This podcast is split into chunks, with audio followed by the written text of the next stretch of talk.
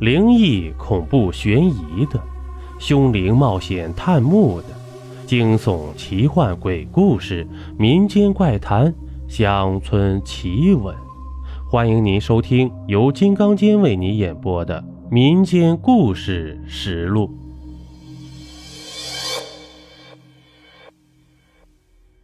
欢迎您继续收听《炼尸》第十四集。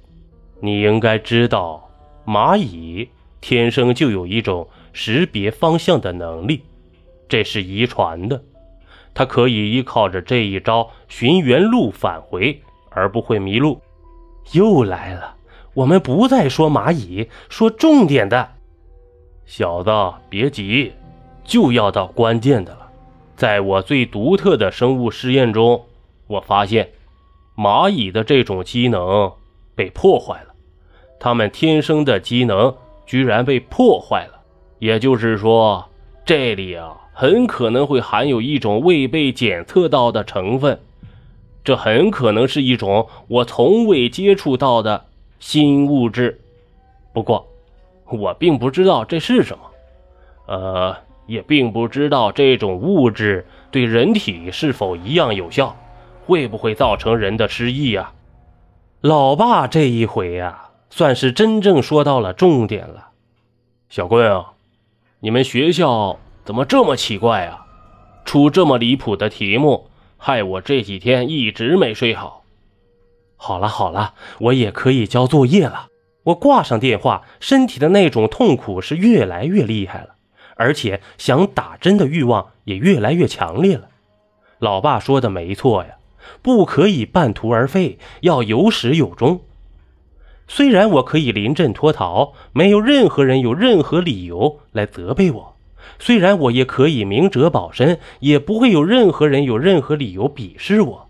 但是，作为一个有责任感的男人，我不会那样选择。而最痛苦的是，我无法将这一切向我所信任的人倾诉，因为没人会相信一个准精神病人的话呀。这样的话。我只有一条路可以走，深入虎穴，或者说是将计就计。我打定了主意，送货上门。来到那间阴森森的房间门前，我先做好了准备工作。进门时，兽医露出了一丝奸邪的微笑。不行了吧？要求我了吧？我是一副痛苦的样子呀。说实在的，我的身心的确是很痛苦。根本无需假装，大夫，求求你，再给我扎一针吧。坐那儿吧。他转身拿过针筒，注入药水。怎么不挣扎了呀？他很轻蔑地冷笑着，将药水推进了我的胳膊。爽了吧？哈哈哈。他非常快意的大笑。这一回是不用他们接送了，我自己就可以走了，而且也没有晕倒。他没有必要再让我昏迷了，我已经是他板上的鱼肉了，至少他是这么认为的。